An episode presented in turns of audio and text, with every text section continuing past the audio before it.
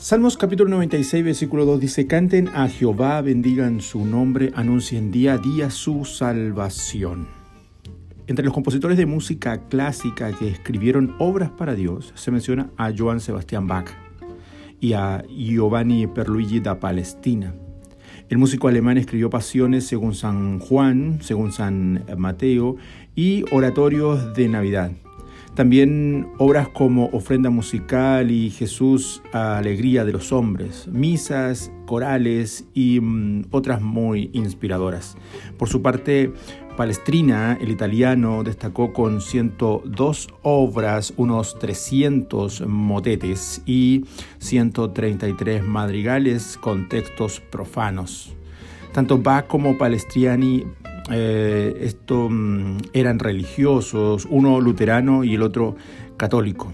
Esta música de carácter religioso ha sido contrastada por algún crítico y, mm, con otros clásicos, clásicos como los de Beethoven y Mozart, no obstante que todos ellos son considerados genios del arte musical. Pero así como ayer, también hoy la música que le canta a Dios el Creador es mirada por el mundo como una expresión de tiempos superados. Porque hoy los temas centrales de toda música moderna son el hombre y la naturaleza. Pero la palabra de Dios establece que Dios es espíritu y todos los que lo adoran en espíritu y en verdad es necesario que lo adoren. Y el salmista agrega por otra parte que todo lo que respira debe alabar a Jehová.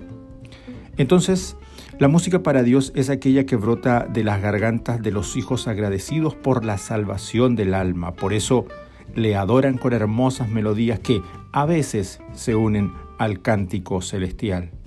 La música para Dios se canta acá en la tierra y allá en el cielo junto al coro de ángeles.